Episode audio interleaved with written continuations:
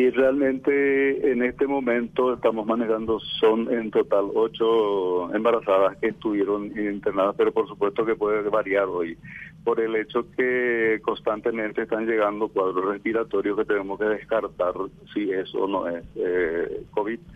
De, casualmente, en ese momento de la entrevista, el 100% de las embarazadas que vinieron con este problema no tenían vacuna puesta, la vacuna contra el COVID de hecho que acá en nuestro servicio es eh, dentro del protocolo de atención de los cuadros respiratorios se incluye a la, eh, para una embarazada eh, obligatoriamente la prueba, el, el control, el, análisis para descartar COVID.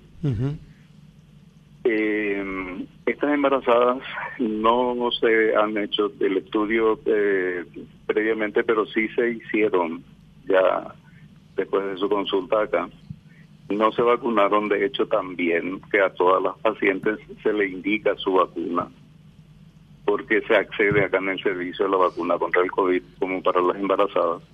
Y estas señoras no han concurrido a su vacunación. Eh, tiene el protocolo eh, un poquito diferente ya en este momento sus, sus ítems. Anteriormente se exigía 18 años para arriba para la vacunación, ahora ya se liberó eso, porque ya se pueden vacunar niños también con estas vacunas que tenemos. Y entonces todas las embarazadas, el 100% de las embarazadas de cualquier edad que concurren al servicio, eh, tienen que vacunarse siempre que ya hayan pasado las 12 semanas de gestación. Ese, eso es lo que figura en el protocolo de atención.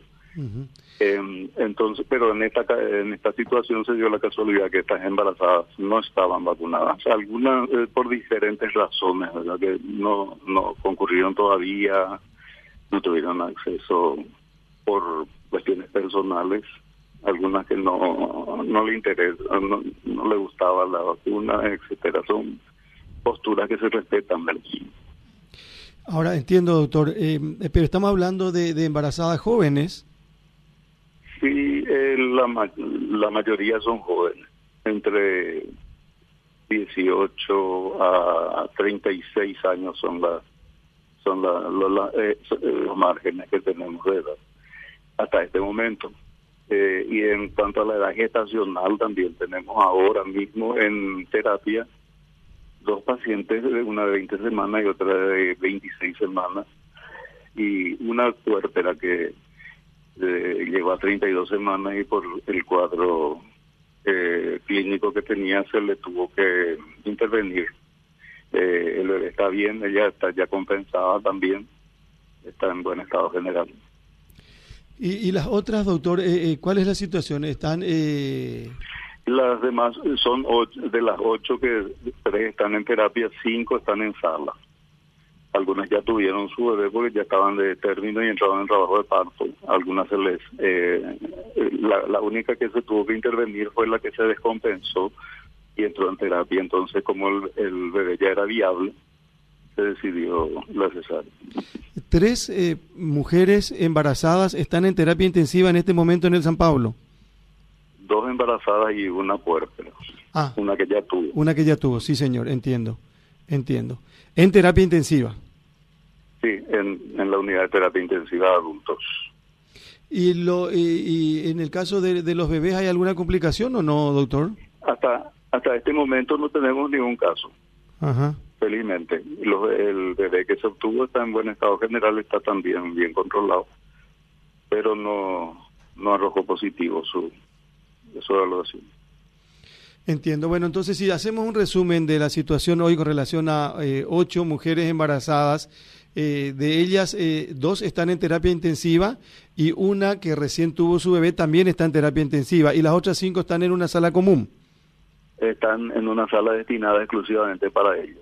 ¿Y, y, las ocho no tienen ni siquiera una dosis de vacuna, doctor?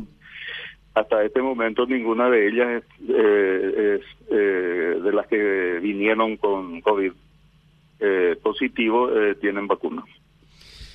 Y eso le complica un poco más, supongo, a ustedes, ¿verdad, doctor?